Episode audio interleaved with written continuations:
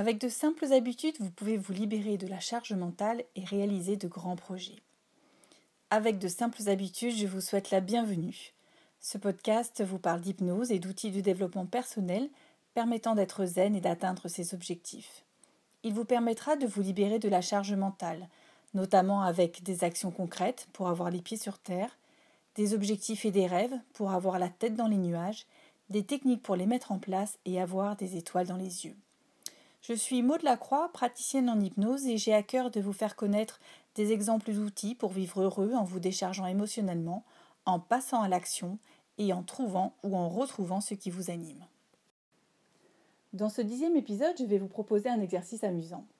Je vais vous demander un peu d'imagination en vous posant la question Et si Marie Kondo était hypnothérapeute? Et si Marie Kondo était hypnothérapeute, que ferait-elle?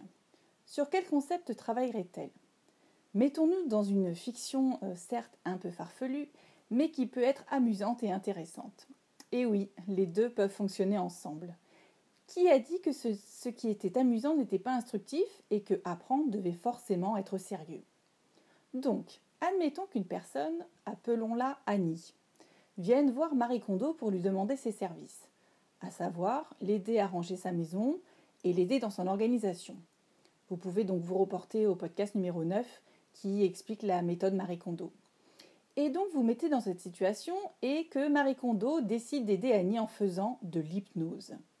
Oui, je sais, je vais encore une fois un peu loin dans mon, imagination, mais c'est ce qui ouvre un petit peu de nouvelles idées parfois. Donc, Marie Kondo, hypnothérapeute, se retrouve face à une personne débordée et qui ne sait plus où donner de la tête ni par où commencer. Donc Marie Kondo est décidée à ne plus intervenir physiquement pour aider ces personnes, mais plutôt à les aider en développant ou en leur faisant découvrir leurs capacités, à solutionner leurs problèmes par eux-mêmes. Que ferait-elle donc? Comme tout hypnothérapeute qui se respecte, elle poserait des questions pour savoir ce qui se passe pour Annie et tenterait de mettre en lumière et de faire comprendre à Annie ce qui l'empêche de bien ranger sa maison. Annie euh, pourrait trouver plein de raisons différentes, et puisque nous sommes en pleine fiction depuis le début de ce podcast, continuons gaiement en imaginant que Annie a plein de raisons de ne pas pouvoir ranger chez elle.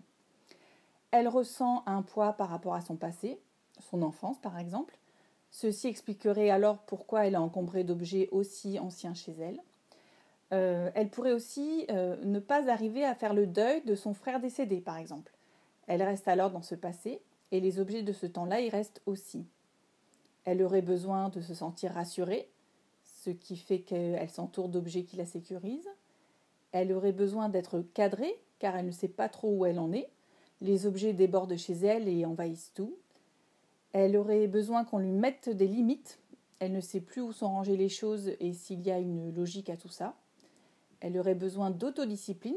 Elle n'a jamais vraiment compris et appris euh, comment faire dans sa maison.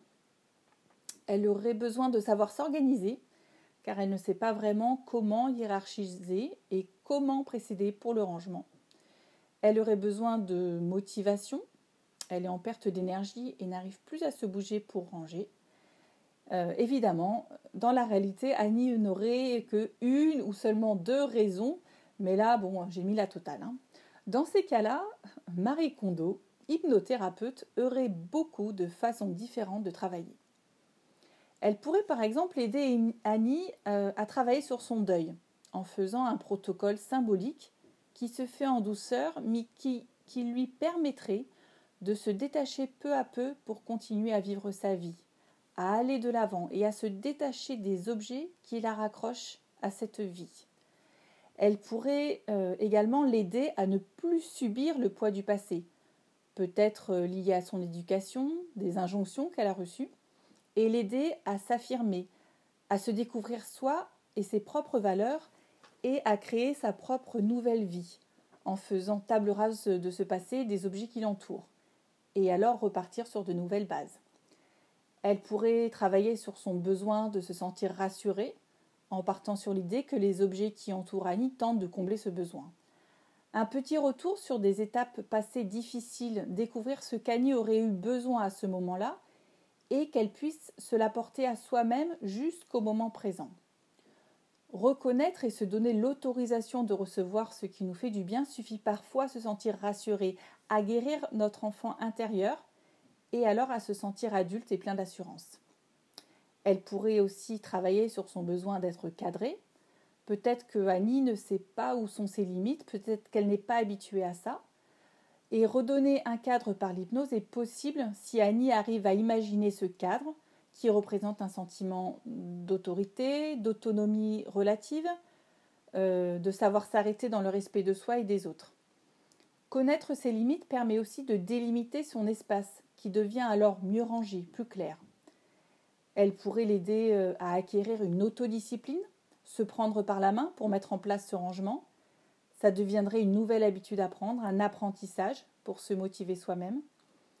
Annie a peut-être agi en fonction de la demande de quelqu'un d'autre, ses parents, son conjoint, ses amis, ses collègues, sans se demander ce dont elle avait besoin et sur ce que elle pouvait s'apporter à elle-même et par elle-même. L'hypnose lui permettrait d'en prendre conscience, de prendre du recul, de poser un autre regard sur tout ça et réaliser qu'elle peut s'apporter tout ça toute seule. Et c'est bien plus porteur que de se l'apporter à soi-même que de le recevoir d'autrui. Marie Kondo, alors hypnothérapeute, pourrait lui faire prendre conscience que cette prise en main d'elle-même est l'occasion de reprendre sa vie en main. Et reprendre sa vie en main, c'est ranger son chez-soi, c'est se respecter.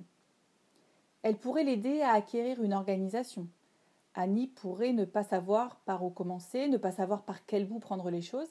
L'hypnose pourrait alors mettre en évidence ce dont Annie a besoin pour acquérir cette capacité. Marie Kondo pourrait le faire de différentes façons. Elle pourrait lui permettre d'obtenir une vision globale de la situation. Elle pourrait faire relâcher la pression pour qu'elle ne se sente plus débordée. Elle pourrait mettre en évidence ses capacités qui sont déjà là et qui ne demandent qu'à être réactivées. Elle pourrait euh, également lui donner un coup de main, un coup d'élan pour lui donner les moyens d'apprendre ou et de se faire aider pour apprendre comment faire. L'aider également à développer ses compétences mentales. Aller d'une globalisation à une spécificité nécessaire pour aller dans le rangement voulu, c'est-à-dire euh, avoir une vision globale de l'état de la maison et une vision spécifique des différentes étapes pour arriver au résultat final. Et enfin, elle pourrait la remotiver, Marie Kondo donnerait alors à Annie un coup de boost pour repartir du bon pied.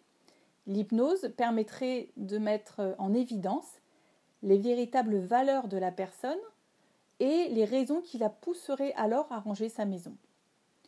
Bref, cette Marie Kondo, cette nouvelle Marie Kondo, permettrait à la personne de régler ce qui l'empêche d'avancer et ce qui l'empêche de faire.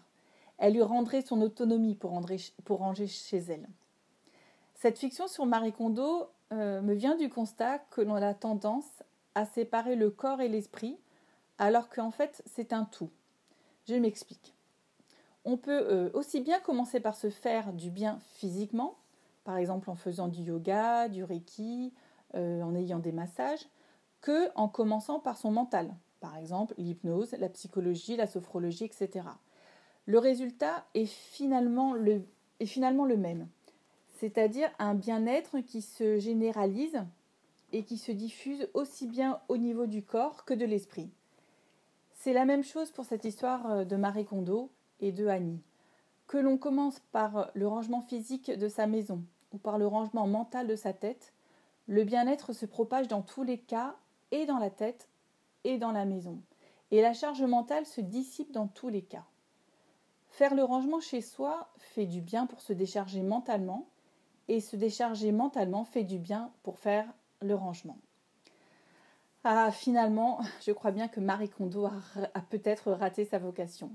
Bon, je m'inquiète pas trop pour elle, mais quand je, vois le nombre de personnes qui a besoin de ces services, et, ce n'est pas une critique, hein, je fais juste un constat, je vois une société qui perd un peu ses repères et qui a besoin d'aide pour être repris en main. Et comme vous l'aurez compris, je crois profondément que l'hypnose peut permettre cette reprise en main rendre les personnes autonomes. Je vous propose de me contacter sur Facebook ou sur Instagram à mot de la croix Hypnoboost ou sur mon site www.hypnoboost.fr si vous avez des commentaires, des questions à me poser et je me ferai un plaisir de vous répondre et de vous orienter le mieux que je puisse faire. L'idée est de créer un démarrage, un déclic qui vous permettra de repartir sur de bonnes bases. J'espère que cet épisode vous a plu. Si c'est le cas et que ce n'est pas encore fait, vous pouvez donner un avis positif sur votre plateforme d'écoute préférée, partager cet épisode avec une ou plusieurs personnes de votre entourage et en parler autour de vous. Avec de simples habitudes, on se retrouve la semaine prochaine pour un prochain épisode. À très bientôt.